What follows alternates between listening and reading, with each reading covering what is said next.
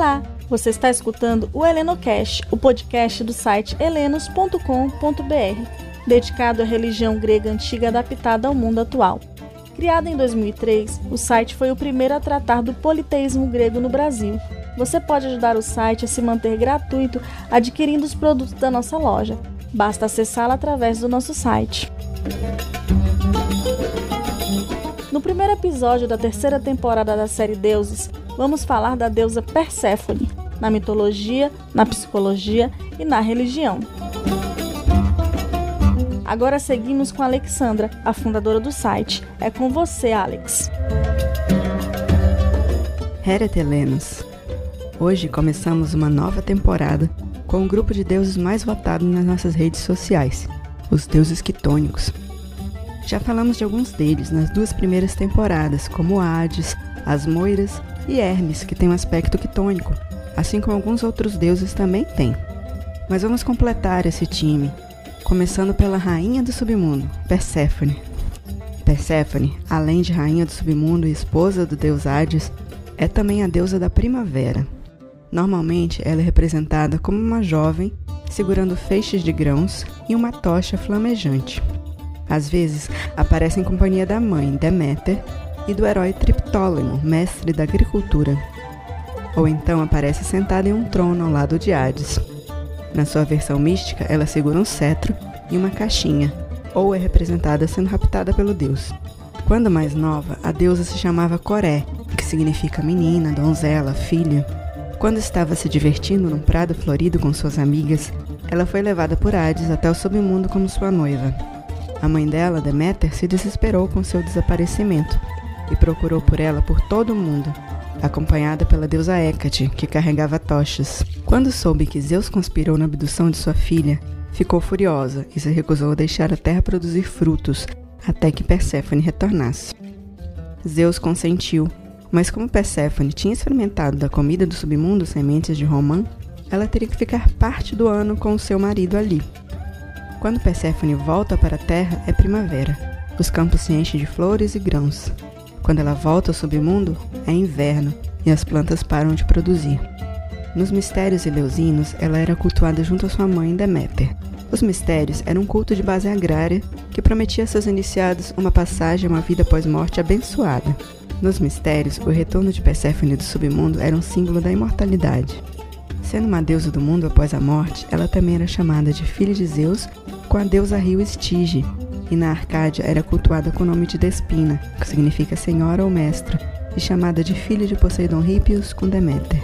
Homero a descreve como esposa de Hades e uma majestosa, venerável e formidável rainha das sombras, que exercita seu poder e produz os efeitos das maldições dos humanos sobre as almas dos mortos junto a seu marido.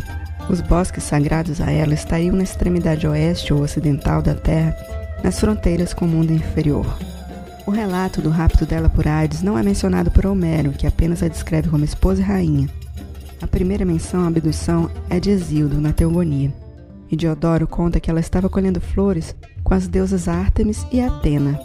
Nas teorias místicas dos órficos, Coré é descrita como a deusa da natureza, que tudo produz e tudo destrói. Essa Perséfone mística é tida como mãe de Dionísio, ou Iaco, ou Zagril, sendo Zeus o pai. Há muitas teorias sobre os mistérios de Eleusis, visto que, por serem mistérios, eram secretos e não sabemos exatamente como aconteciam. Uma delas é em torno da bebida que se tomava nos mistérios, o Kikeon, que significa mistura.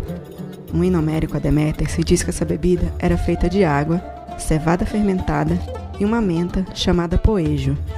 A teoria moderna que gerou um livro chamado The Road to Eleusis, ainda sem tradução para o português, diz que o Kikeon seria uma bebida com psicodélico que levaria os iniciados a terem visões divinas. Essa teoria partiu de descobertas arqueológicas de fragmentos de um fungo contendo uma substância alucinógena encontrado no antigo templo espanhol dedicado às duas deusas de Eleusas. Esse fungo estaria no poejo da receita. A senha para os mistérios de Eleusis, segundo Clemente de Alexandria, era algo do tipo: Eu jejuei, eu bebi do quiqueon, eu tirei do cesto coberto, eu trabalhei, coloquei de volta no cesto alto e dali para dentro de outro cesto. O que isso significa também ainda é um mistério. Com relação à psicologia, Perséfone é o espírito da iniciação e transições, mas também das contradições, ora colhendo flores e ora regendo o submundo. A pessoa movida pela sua energia precisa entender esses ciclos que experimenta, pois existe um plano por trás disso. O lado positivo da influência da deusa é a regeneração, a capacidade de aprender com as perdas, a aceitação da morte como parte da vida, a aproximação com o lado espiritual e o divino, a magnanimidade da realeza e o empoderamento feminino. No lado negativo, podemos ter uma possessividade, medo do desconhecido, depressão sazonal, manias também sazonais, atração por temas obscuros e obsessão por coisas sombrias. Uma boa terapia é lidar com plantas e ervas, realizar práticas espirituais e compreender os ciclos do feminino em sua vida, seja você homem ou mulher.